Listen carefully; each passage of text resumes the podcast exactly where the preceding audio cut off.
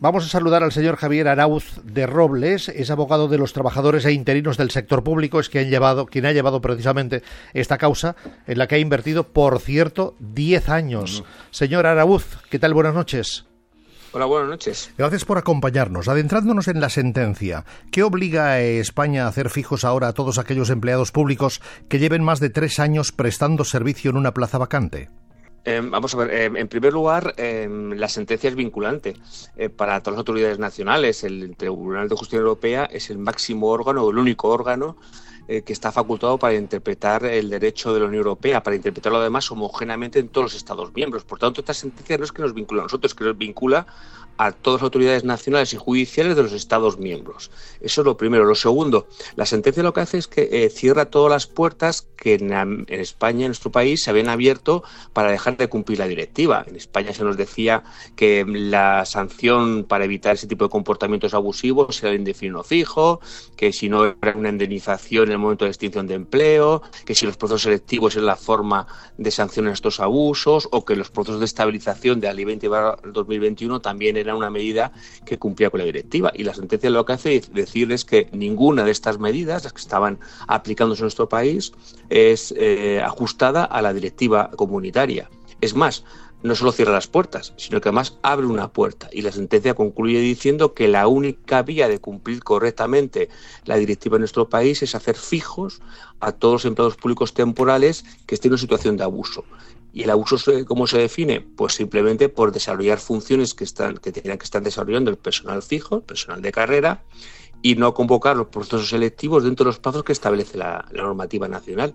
Y estos plazos son clarísimos.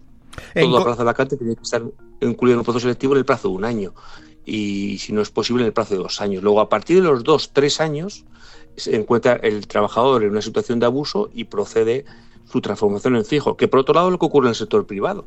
En el sector privado, todo trabajador que lleve trabajando más de dos años por un empresario pasa a ser fijo automáticamente. Pues apliquemos la misma norma que al sector privado al sector público. ¿Esos tres años deben ser consecutivos o correlativos o es el resultado, puede ser el resultado de un cómputo? No, tienen que ser correlativos, aunque puede ser a través de diversos nombramientos y contratos. Y se admiten interrupciones de hasta dos, tres meses máximo.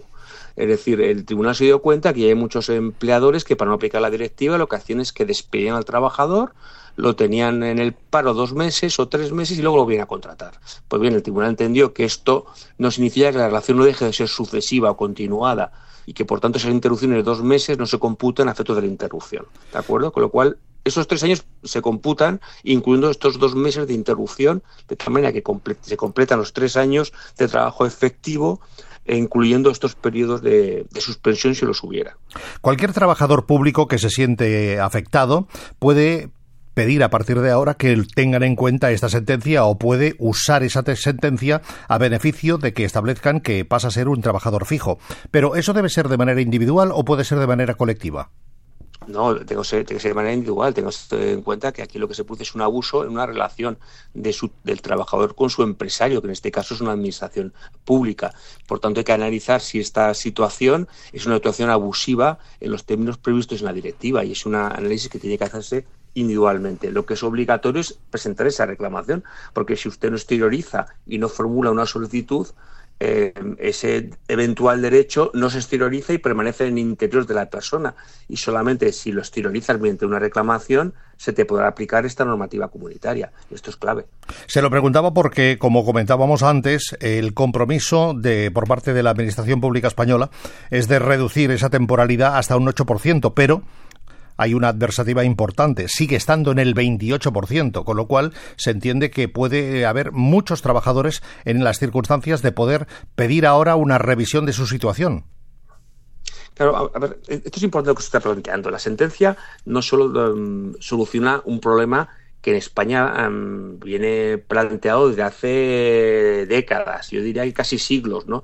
donde el trabajador temporal estaba en una situación de precariedad en el empleo y discriminado en sus derechos. Tenga usted en cuenta que, por ejemplo, una trabajadora del sector público este año 2001 pedía derecho a permiso de maternidad. Fíjese el disparate año 2001, ¿eh? que lo reconoció el Tribunal Constitucional.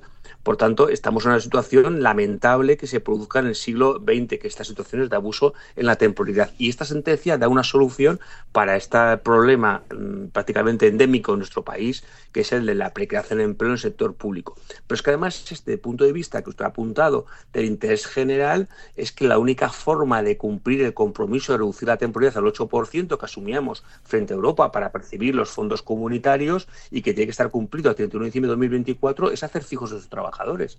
Es decir, con una temporalidad del 28%, que se cifra aproximadamente en unos 800.000 empleados públicos que están en esta situación, es obvio que eh, a través de concursos de procesos selectivos que tienen sus plazos, sus trámites de información pública, su, evaluación de los méritos, su presentación de, ofertas, de solicitudes, de documentación, es evidente que no se llega a 31 de diciembre de 2024, quedan prácticamente 11 meses. La única forma de solucionar este problema, que repito, está en juego la percepción o la devolución de fondos comunitarios, es aplicando precisamente lo que ha dicho el Tribunal de Justicia Europea en esta sentencia, es hacerlos fijos automáticamente, con lo cual en, un breve espacio de tiempo se puede hacer fijos a estos 800.000 empleados públicos que son víctimas de un abuso y solucionar también el problema de interés general que es el tema de los compromisos asumidos con la Unión Europea. Pero mientras la Administración no tome cartas directas en el asunto como para resolver el contencioso de esos 800.000 que está comentando, señor Arauz, mientras individualmente cada uno de los trabajadores que se sientan aludidos o que se sientan afectados, ¿qué puede hacer o qué debe hacer? Presentar una reclamación individual de fijeza a su administración empleadora. Eso es lo primero. O una demanda si son trabajadores laborales. Es lo que tienen que hacer nada más. Tengan, en cuenta que lo he dicho anteriormente que la sentencia tiene aplicación directa. Directa significa inmediata. Es decir, debe ser aplicada por sus empleadores y por los tribunales. Se hayan o traspuesto en una ley o se promulgue en una ley eso es independiente. Sería bueno, conveniente que se promulgara una ley ordenando la transformación en fijo de todos estos empleados públicos. Pero si esa ley no se produce, no pasa nada, no es necesaria, no es imprescindible. Las autoridades nacionales, insisto, tienen la obligación de aplicar esta sentencia y la directiva comunitaria, hacer fijos a aquellos empleados públicos que lo reclamen.